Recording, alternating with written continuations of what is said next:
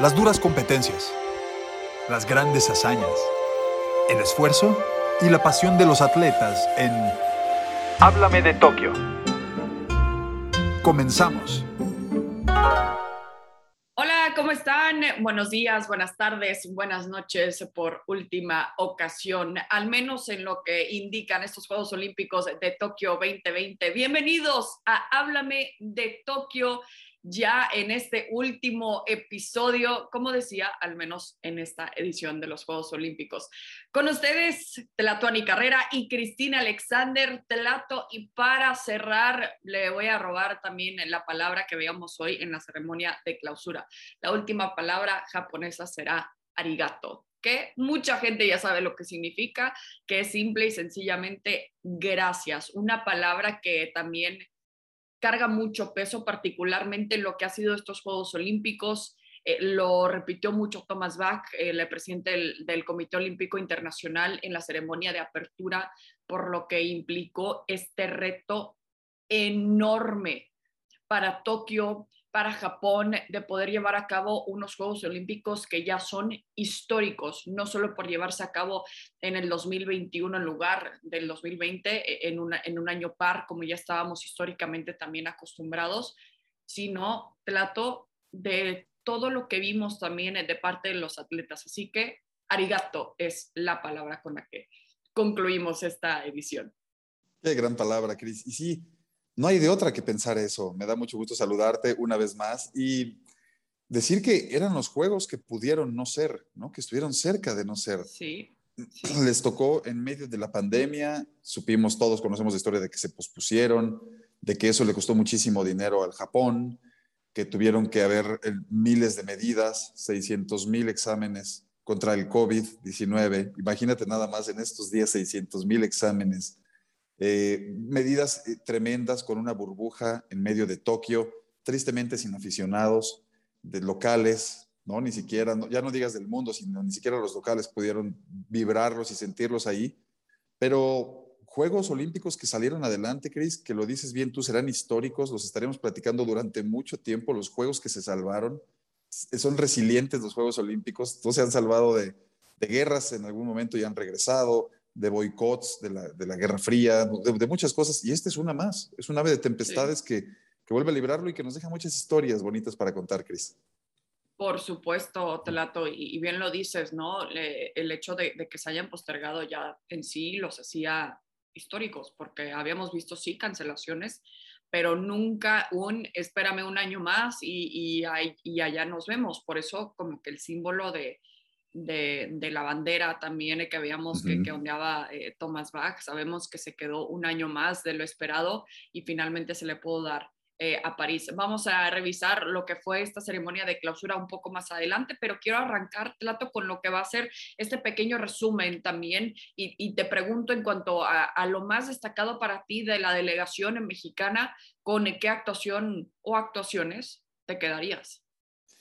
Bueno, sin duda me quedaría punto número uno con las medallas, ¿no? Con las cuatro medallas, eh, tres de ellas metidas directamente de la estructura del deporte mexicano y una hemos platicado que no tanto, Cris, ¿no? La del fútbol, que, que es, una, es una esfera aparte de todo lo que hay. Pero me quedo con la actuación de los otros tres medallistas principalmente y el fútbol lo tomo también como un punto aparte del que también me siento orgulloso y me siento representado.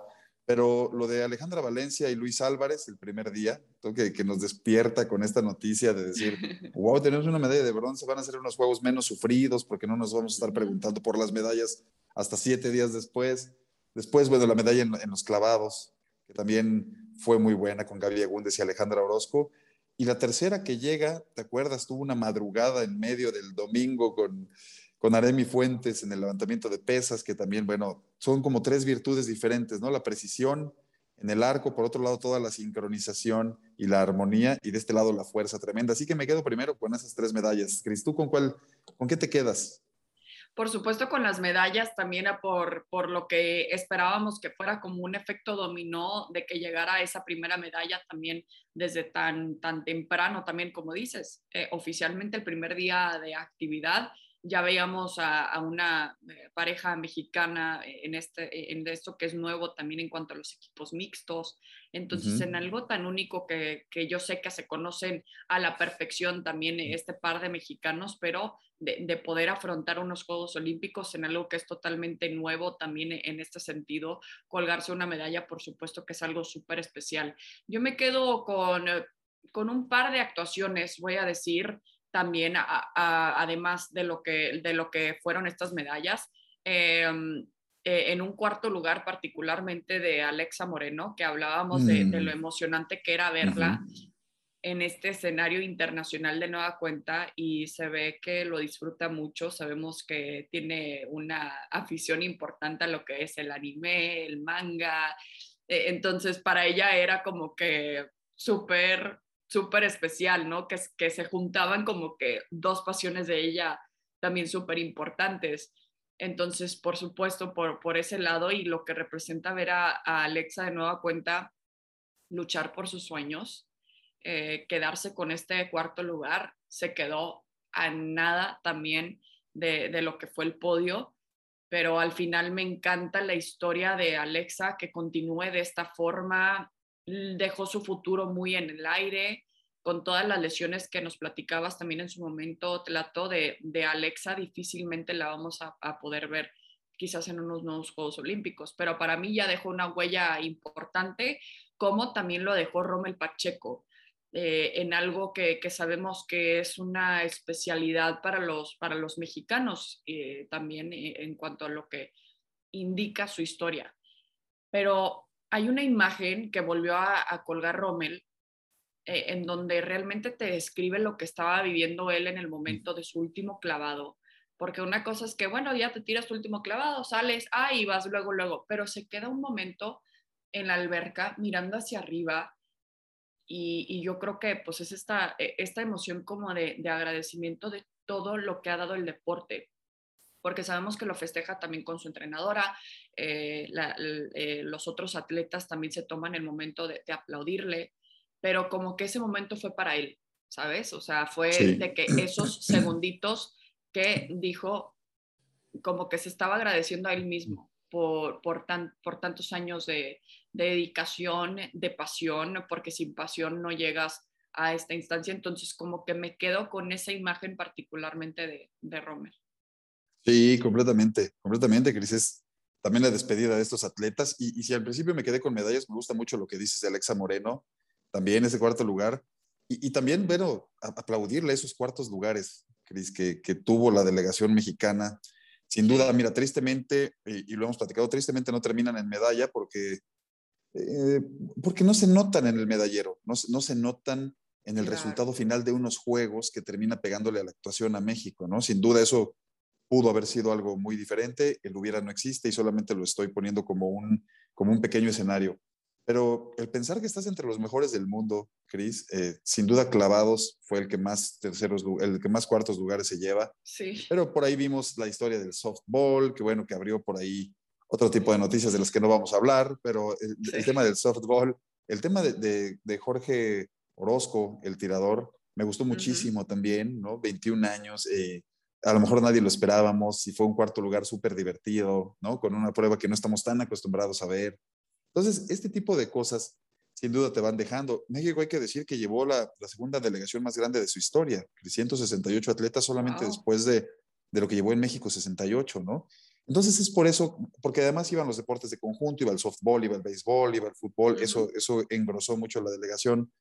Pero eso también es lo que hacía pensar a Ana Guevara que, que tenía que repetirse o que tenía que hacer 10 medallas olímpicas, lo cual era un hecho que nunca se había dado en el deporte y que parecía como muy aventurado en un inicio, ¿no? Y resultó aventurado finalmente, tristemente para México resultó ser muy aventurado ese pronóstico y, desde ese punto, lo hemos platicado, Cris, podría parecer un fracaso. Cuando tú a la gente le dices, vamos a ganar 10 medallas y la gente escucha 4, dice, a mí me dijeron que íbamos a ganar 10. Menos de la mitad. Para mí es un fracaso, menos de la mitad. Y, y, no, tal vez no se deba hacer eso. Eh, y esa es otra tendencia que veíamos en los Juegos Olímpicos, particularmente una reacción que destacábamos también el otro día de, parte de, Paula Morán, y, me quedo también con sus palabras, ¿no? Porque tomó algo que nosotros no entendemos, que ser un atleta olímpico y llegar a ser y llegar a estar entre los mejores del mundo y lo comparaba con eh, lo que quizás en nuestro día a día buscábamos en la escuela, cuando nosotros también competíamos, este, pero a un nivel pues mucho más amateur de, de lo que están viviendo ellos. Em, y yo creo que realmente sí, sí, obviamente lo lees y sientes como, pues como el coraje, ¿no? No quiero decir necesariamente como que estaba súper enojada, pero como que el coraje de, oiga, no, eh, esto toma muchísimo trabajo y no solo estaba hablando de su experiencia, sino también de lo que ha visto de, de otros atletas mexicanos particularmente, que no se van a pasear, no van a pasearse, no es, aparte, no podían ni pasearse, en Tokio también, eh, eh, particularmente en estos Juegos Olímpicos por las restricciones, entonces menos se iban a, pasear, Plato, pero me gusta que haya encontrado, Paula, a pesar de que bajó el mensaje, que yo creo que pues por, el hecho de que le llovieron críticas, pero alguien lo tenía que decir. Se, tenía que decir y, se dijo. Entonces, qué bueno que al menos exista como que esas palabras de, los atletas también, de, no solo mostrar dentro de su disciplina lo que están hechos, sino también eh, pues las ganas ¿no? y la valentía de, decir, oigan, yo sé que están ustedes los críticos, pero quiero que, sepan que es un trabajo que en su vida se pueden imaginar y, y es la verdad.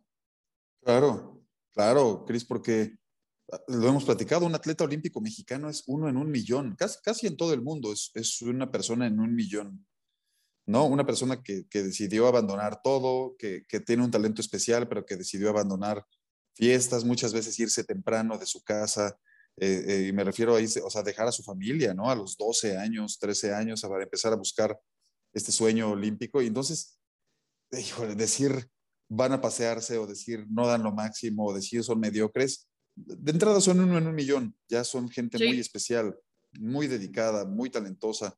Ya, ya lo demás es, es, muy complicado decirlo, pero sí, qué bueno que se dijo, Cris. Ahora sí que se tenía que decir, se dijo, y qué bueno que lo dices tú también. Y, y, porque, bueno, estamos hablando de esto, ¿no? Estamos hablando, a ver, de las medallas, de los cuartos lugares, y después de los otros mexicanos que representaron también muy dignamente al país y que no necesariamente estuvieron en el tercer lugar o que estuvieron en alguna medalla, pero que no quiere decir que no hayan representado a México por primera vez en un deporte que tal vez no existía o que no estaba dentro del imaginario de todos y que fueron a dar lo máximo. Así que para todos ellos, Cris, nuestro reconocimiento, ¿no? Por supuesto, y, aplaudimos eh, cada participación mexicana, aunque no lleguen ni cerca al podio, como veíamos casos de Daniel Corral, como veíamos casos también eh, de, Andrés Villarreal, que llegó bueno, que él, que él debutaba en sus, en sus primeros Juegos Olímpicos, que se quedó con el lugar decimosegundo, pero que al final llegó a, a, a la final, vaya la, la, redundancia. Entonces, sí, cada participación, por supuesto, que es una fichita importante que, que, le ponemos a los atletas y de lo que puede venir también en París. Bueno, qué mejor que, que emocionarnos también con, con nuevas caras, con, con nuevas medallas también olímpicas. Así que, por supuesto, les mandamos esa buena vibra también después de, después de lo, lo que vivieron. Con eso, con eso trato, vamos a hacer nuestra primera pausa en Háblame de Tokio, pero seguimos con más. Háblame de Tokio. Muchas gracias por continuar con nosotros en esta edición de Háblame de Tokio 2020. Tlato, ahora sí hablamos ya de la delegación mexicana, pero te quiero preguntar en general, con qué momento olímpico te quedas o con qué atleta tú, tú eliges? Es que es una buena pregunta, Gris, porque hay muchos, ¿no? Hay, hay muchos. Me, me, quedo, a ver, primero me quedo ya con el sentimiento general de la, de la, clausura, que ahorita vamos a estar hablando un poquito de ella, porque es como llegar a tierra firme, ¿no? Como que se tuvo que nadar mucho en mar picado, se tuvo que nadar en tiempos muy complicados como para llegar aquí, como para decir, fueron unos juegos exitosos, fueron unos juegos donde eh, se pudo mantener la salud de la gente que estuvo en la burbuja sin, arriesgar nada más allá. Entonces, primero me quedo con ese gran momento que, nos da pie, ya después como a recordar las grandes hazañas y las grandes historias, ¿no? Me, me encantaron muchas cosas, me gustó mucho eh, sí que, a ver, son unos juegos donde realmente ganaron los mismos, hay que decirlo, ¿no? Los mismos países, las superpotencias, Japón muy bien, como suelen ser los países locales, mejoró por muchísimo su, su recorrido de siempre, su, su, suma de medallas.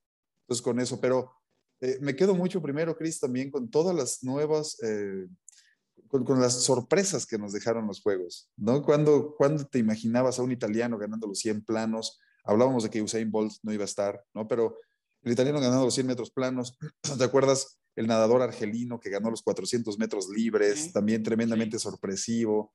Eh, ver a Italia ganar después el 4 por 100 planos también, o a un lanzador de jabalina de la India colgarse el oro, y ver esas historias ¿no? que inspiran a un país en momentos tan complicados, medallas para Kosovo, medallas o para países pequeños, Venezuela, eh, con Yulimar Rojas con un récord mundial impresionante. Ese tipo de cosas me encantaron, porque de eso, de eso se trata los Juegos Olímpicos, ¿no? No solamente de, de las superpotencias, de las supermaquinarias que, que siempre triunfan y que nos dejan también historias súper inspiradoras, con eso no quito mérito, pero esas historias que vienen de abajo, esas historias que vienen de otro lugar del que no veíamos, me encantaron. Sí, exacto, como que detalles que, que nos íbamos enterando simple y sencillamente porque están participando en unos Juegos Olímpicos, uh -huh. porque se dedicaron a, a algún deporte.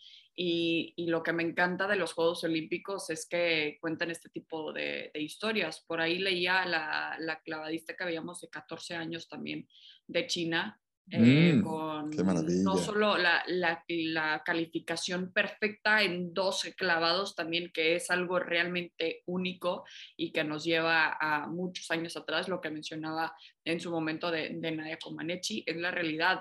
Y luego te vas enterando de que, al menos lo, lo que, lo que pude leer en, en, distintos espacios, es que estaba compitiendo por eh, apoyar a su mamá también que, que estaba enferma.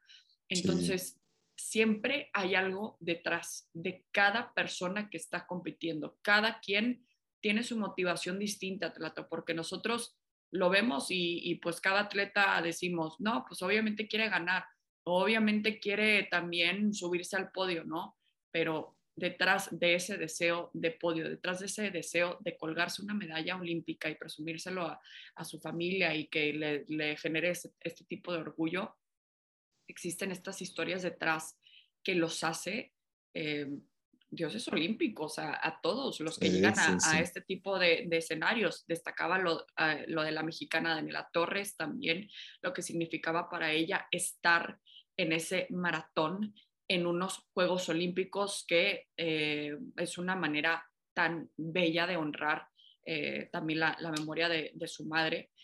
Entonces, esto es lo que como que me, me, genera mucha emoción, lo que veíamos en la ceremonia también de clausura, lo que es el símbolo de, del desfile de la paz, eh, de que todo mundo salga así representando su respectivo país, pero a final de cuentas caminando juntos de la mano.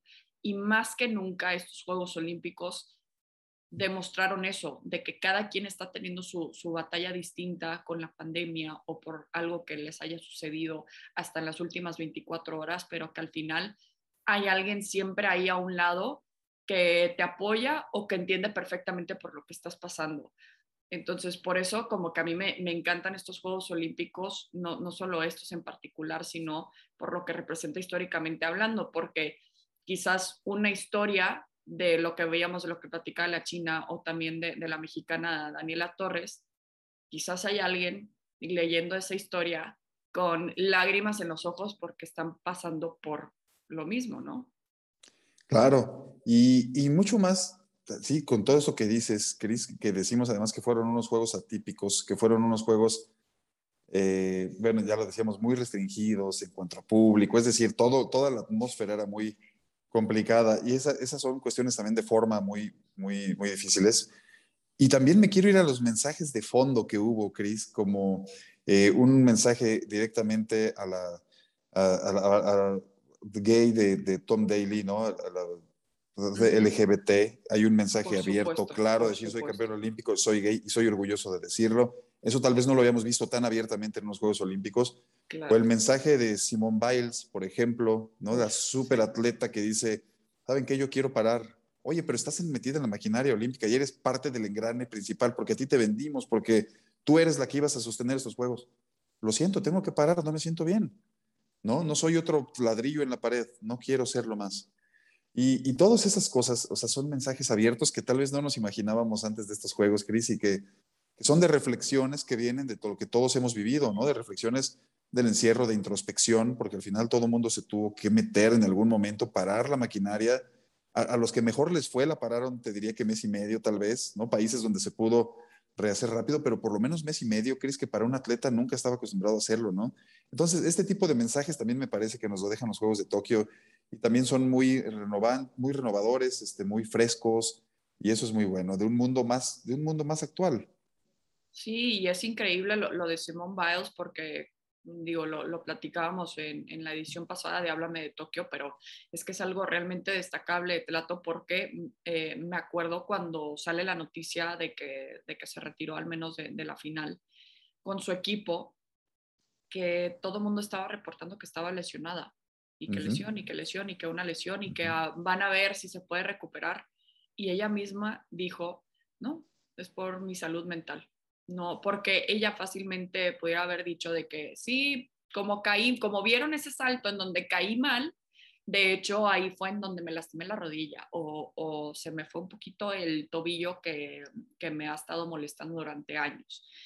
Pero ella dijo de que esto es un, un momento para decir no, más allá de lo físico, lo mental también importa. Entonces, ese mensaje, lo de Tom Daly también, por supuesto que es algo importante, ¿no? De que soy gay, esto soy yo, take it or leave it, es un mensaje también súper importante de que ya estamos tomando pasos que, bueno, se, se, había tardado también muchísimo, entonces le aplaudo muy bien por él de, de mandar ese tipo de, de, mensaje. También veíamos este, a, al primer atleta transgénero, entonces, uh -huh. como que todo, todo es esto es como, yo, pues no sé, se abrieron muchas puertas muy importantes y me emociona mucho pensar en lo que puede suceder en algún futuro también, particularmente en París, eh, ya sea en París, en Los Ángeles, en Brisbane, en lo que venga eh, en la historia de, de, unos Juegos Olímpicos, de poder ver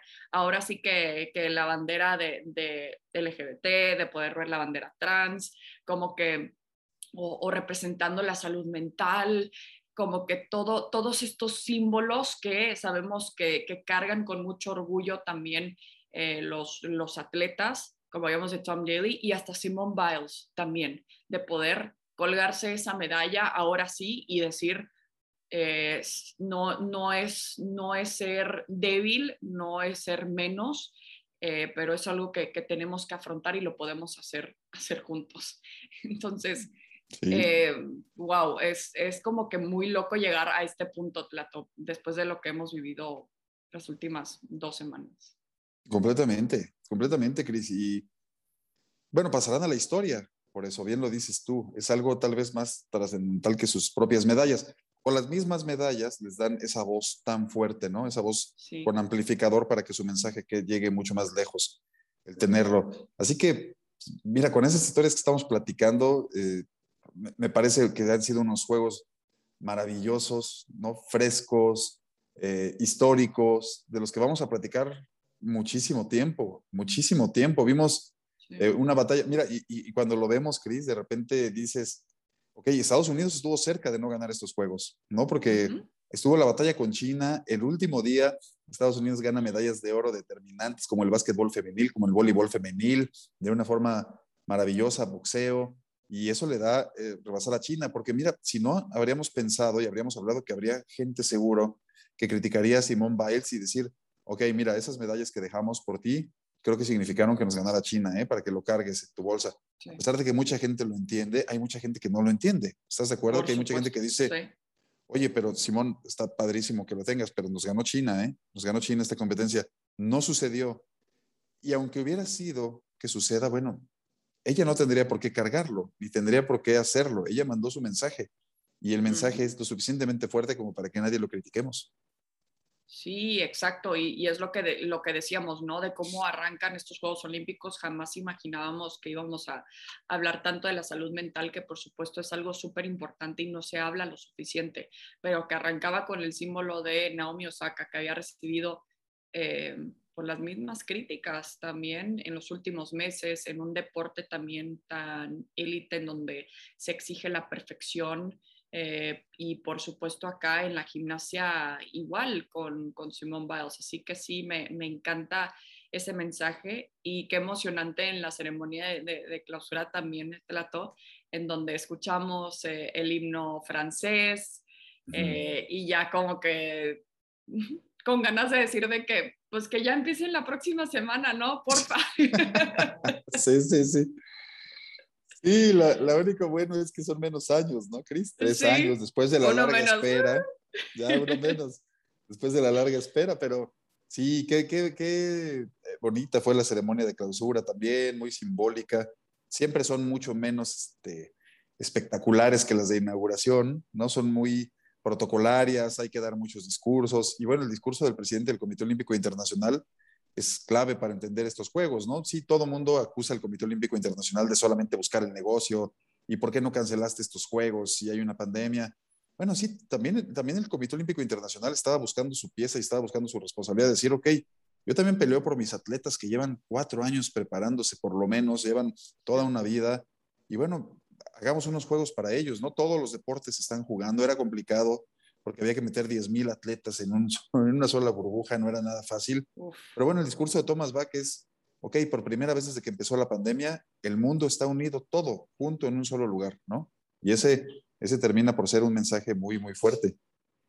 Sí, claro, y, como para ir concluyendo un poco lo, que han sido estos Juegos Olímpicos, eh, también reconocer el trabajo que, hicieron nuestros colegas, ¿no? estando allá, eh, aguantando esta, esta cobertura que sabemos que no fue nada fácil por lo mismo de, de las restricciones, porque mm, a pesar de que sabemos que muchos tienen años y años de, experiencia y saben lo que es perfectamente cubrir unos Juegos Olímpicos, era ellos también tener que adaptarse a, algo distinto, ¿no? Y qué envidia la vista que, veíamos también de los aros olímpicos, también de la ciudad de Tokio.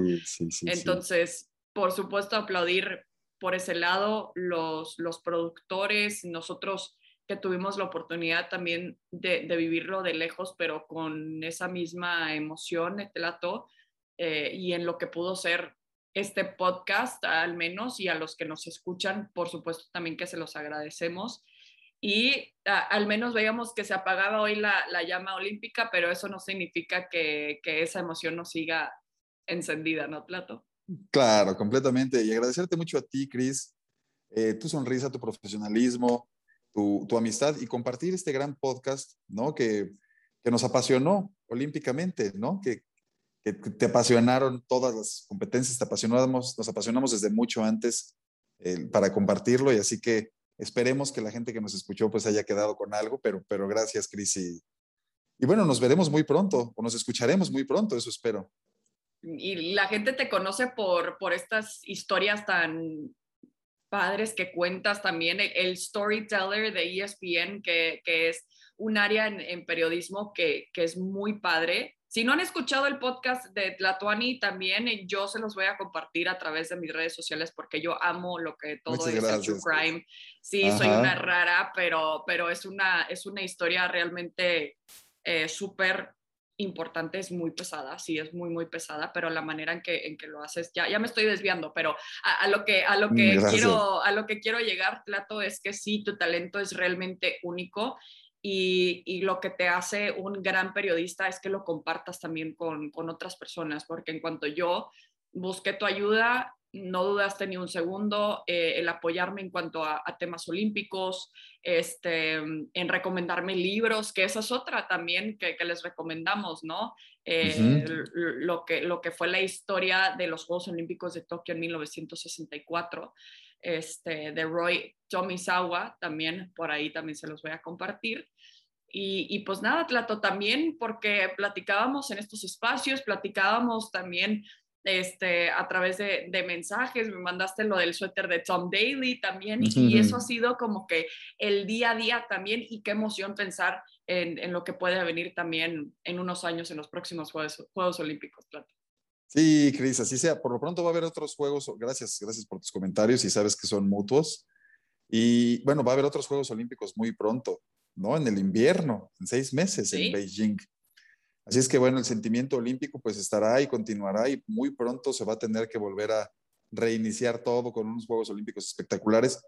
No sabemos qué pase de aquí a febrero, siendo francos, porque estamos en un mundo tremendamente incierto, pero por lo pronto hay Juegos Olímpicos en febrero y ya veremos, Cris, ya veremos si, nos vemos por ahí o qué pasa. Sí, exacto, pero por lo menos sabemos que, tenemos la garantía de, disfrutarlo, de lejos, de cerca, como sea, pero como quiera en, unos Juegos Olímpicos, bueno, qué mejor poder también seguir paso a paso y ni modo aguantar los horarios y, las desveladas, pero vaya que ha valido la pena en lo que ha sido un evento histórico. Tlato, ¿algo más antes de cerrar? Nada más, Cris, que nos vamos con una gran sonrisa de este podcast, por una gran sonrisa porque vivimos unos grandes Juegos Olímpicos eh, me da mucho gusto que, el mensaje de que el miedo no siempre triunfa es bueno y me, refiero a, estos juegos estuvieron a punto de detenerse y mucha gente decía, no, que no se hagan porque son muy peligrosos. Bueno, los Juegos Olímpicos se hicieron, caminaron y sí es un mensaje, como decía Thomas Bach, de que el mundo está aquí, pero y es un mensaje más allá, Chris, de que, pues, de que la vida tiene que seguir en algún momento, ¿no? Y que seguramente habrá muchas variantes del COVID-19, tristemente, eh, pero no podemos quedarnos encerrados en nuestras casas de por vida. No podemos, no, ese mensaje es el que no, no debe mantenerse. Entonces creo que el COI por ahí da mucho de este mensaje y qué bueno que terminamos con una sonrisa estos Juegos Olímpicos y que hablamos de deporte y que no se tuvo que hablar de otras cosas. Exactamente, eso es un punto súper importante. Hasta tuvimos que platicar un poco más allá del deporte, pero en temas que por supuesto siguen relacionados y que son temas súper importantes también. Así que con eso nos vamos eh, despidiendo de esta edición de Háblame de Tokio 2020. Ha sido un gusto, un placer y muchísimas gracias a usted que, nos escucha también y que nos ven por aquí, eh, de acompañarnos en este día a día. Y nos vemos hasta la próxima, cuando sea, pero por allá nos vemos. Tlato, gracias. Seguro que sí. Abrazo, Cris. Muchísimas gracias a ti. Gracias. Hasta la próxima. Bye. Bye. Las duras competencias las grandes hazañas, el esfuerzo y la pasión de los atletas. Aquí termina Háblame de Tokio.